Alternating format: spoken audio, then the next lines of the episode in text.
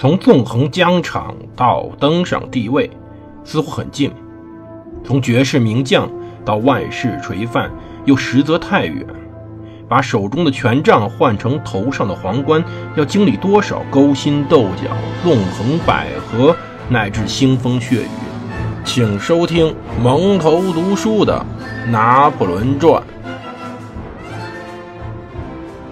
欢迎大家收听蒙头读书。大家好，我是胡蒙，这里是《拿分传》。我们接着上回讲故事，讲什么？讲戊月政变。其实政变已经开始推推动了。当时啊，政变呢准备与两个计划去进行，但是我们来听听，我们先听听这个政变啊，再说但是。这政变呢，当时按照计划说是政变第一天呢，是一七九九年十一月七号星期四，也就是戊月十六日。就戊月，再重复一遍，是共和历，他们自己搞出来一历法，特别有意思。当时啊，拿破仑准备赶赴都伊舍里宫呢，出席上院元老的特别会议，并告诉议员。英国人支持的阴谋和新雅各宾派的威胁，使得共和国面临危险。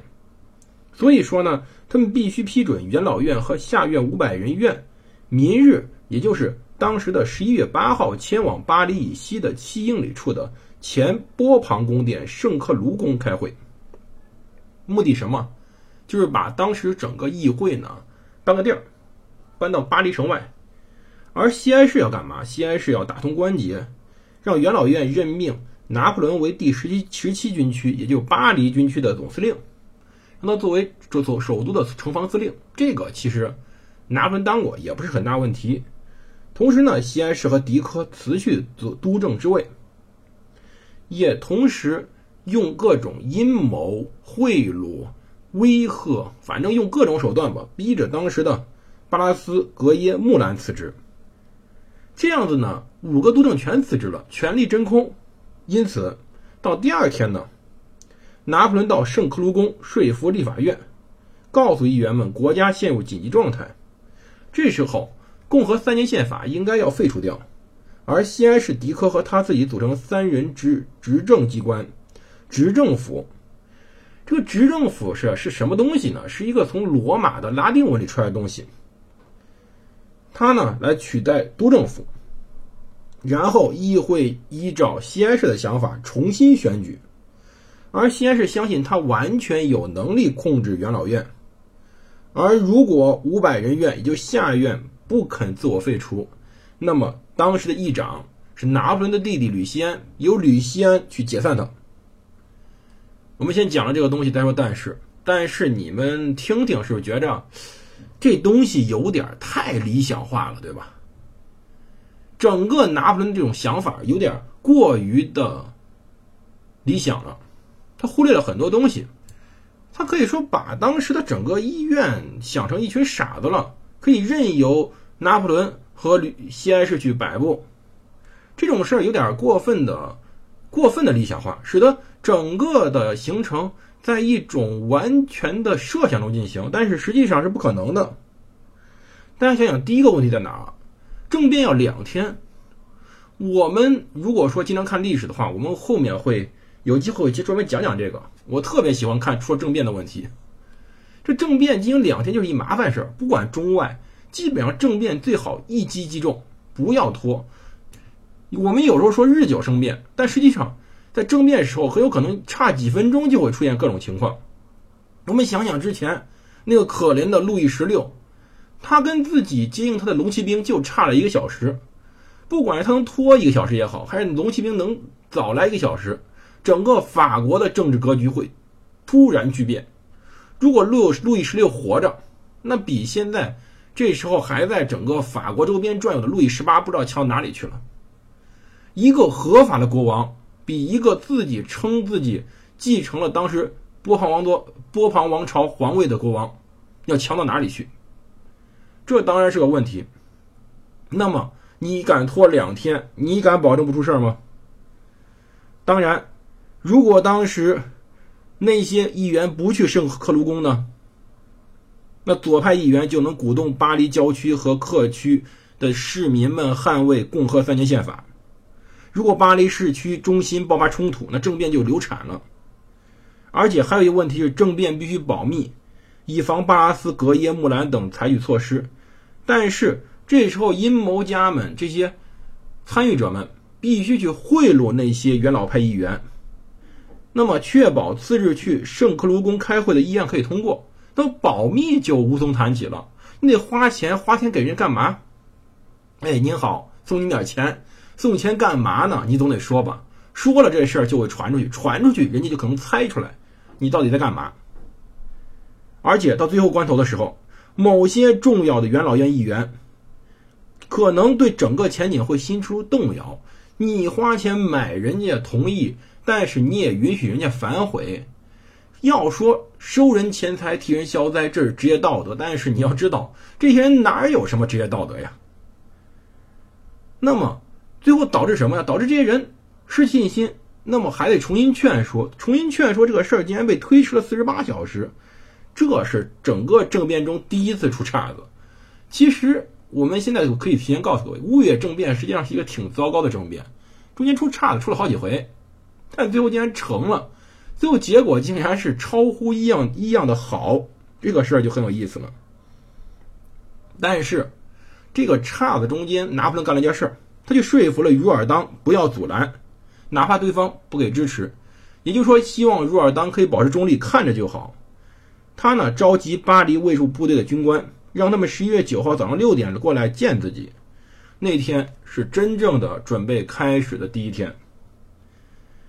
在七七号晚上呀，拿破仑和若尔当、莫罗在内高卢街与贝纳多特一家用餐。他试图让另外三位将军对将要发生的事情放心。拿破仑。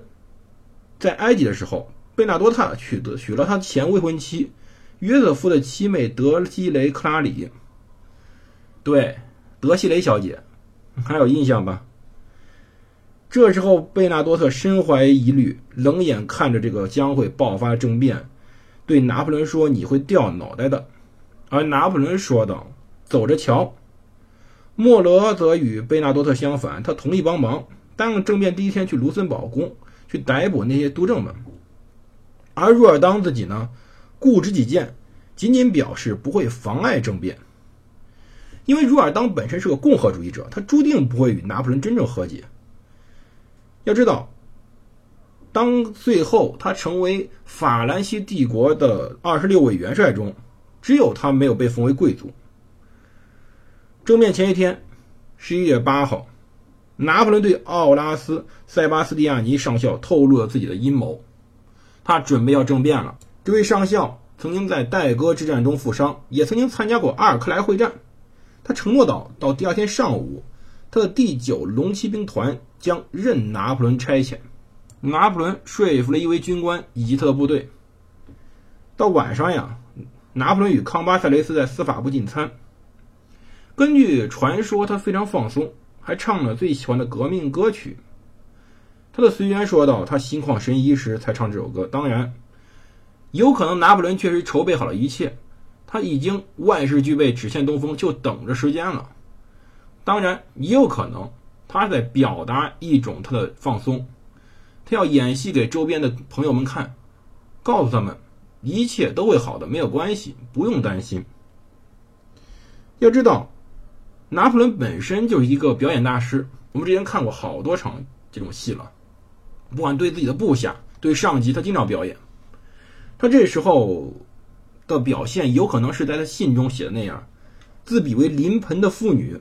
对，他是很紧张，但他还要表现出一种放松的感觉，因为这时候离真正的五月十八日上午已经没几个小时了。到一七九九年十一月九号。星期五上午，也就是五月十八日上午，天色灰蒙，寒意料峭。一大早，第十七军区，也就是巴黎军区的军官六十名，与国民自卫队的参谋军士在胜利街的庭院集合。拿破仑身穿便服，向他们解释了共和国所处的紧急状态，言辞强而有力。他要他们既声明忠于他本人，又发誓忠于两院。其实他要做的事儿呢，就是要摧毁两院，但即使如此，他要提出我要维护这些东西。对，这是个非常重要的东西。我现在不做什么解释，大家仔细悟一悟。我如何既维护一个东西又摧毁一个东西呢？这个是个悖论，但实际上几乎所有政治家都是这样做的。而与此同时，由于西安市的作用，早上八点，元老院已经通过所有必须法令，比如说任命拿破仑为第十七军区与国民自卫军的司令。其实严格意义上说，这议员越权了，因为实际上这事儿呢属于战争部长职权，而他不需要向元老院汇报，只需要对政府汇报就行了。而第二道法令规定。为了恢复国内和平，元老院将从都伊舍里宫迁到圣克鲁宫，并要求巴黎人民保持冷静。不久之后，立法院便会回到你们身边，这是他对巴黎人民说的。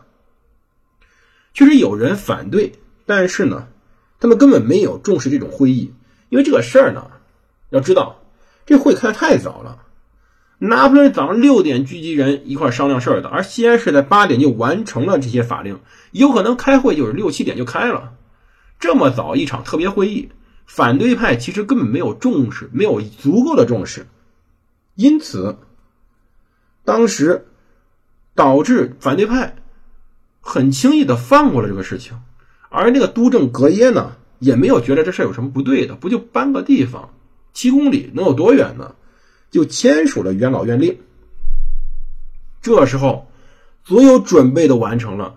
其实，整个政变帷幕已经拉开。究竟随后该怎么进行，我们下期再讲。最后打个小广告：最近胡蒙正在加一个群，这个群呢是专门为我挑刺儿的。新主播才播了一年多，没什么经验。如果大家有兴趣来帮助胡蒙工作的话，添加我的小助手微信：胡蒙零三七幺。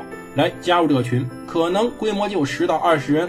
谢谢各位老听友的支持，我们下期再见。